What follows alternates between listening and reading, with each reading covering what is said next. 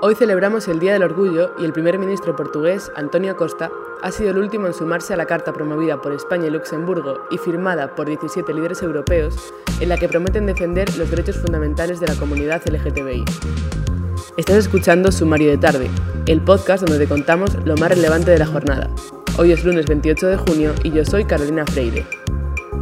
La ley aprobada en Hungría, que prohíbe hablar de la homosexualidad en colegios y medios de comunicación, fue uno de los detonantes para que los líderes europeos se comprometiesen por escrito a recordar a sus miembros que estamos en 2021 y que hay cosas que dejaron hace tiempo de ser debate y mucho menos tabú censurado.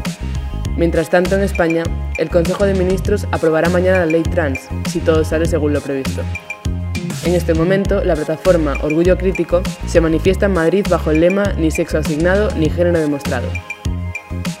Volviendo a esa otra política, Hablemos de dos decisiones judiciales que hemos conocido hoy.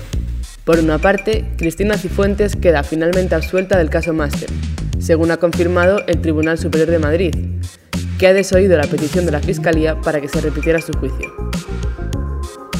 La justicia, en este caso el Tribunal Supremo, tampoco ha estimado oportuna la petición de Ciudadanos, que solicitó la suspensión de forma cautelar de los indultos concedidos por el Gobierno a los presos del proceso y su regreso a las cárceles como era previsto, seguirán en libertad.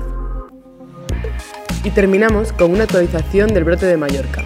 Uno de cada cuatro jóvenes peninsulares que tuvo relación directa o indirecta con el brote ha dado positivo. Recordemos que se originó a raíz de los viajes de fin de curso a la isla. Y hasta aquí por hoy. Mañana el mundo seguirá girando y nosotros te lo contaremos. Como siempre, gracias por escucharnos.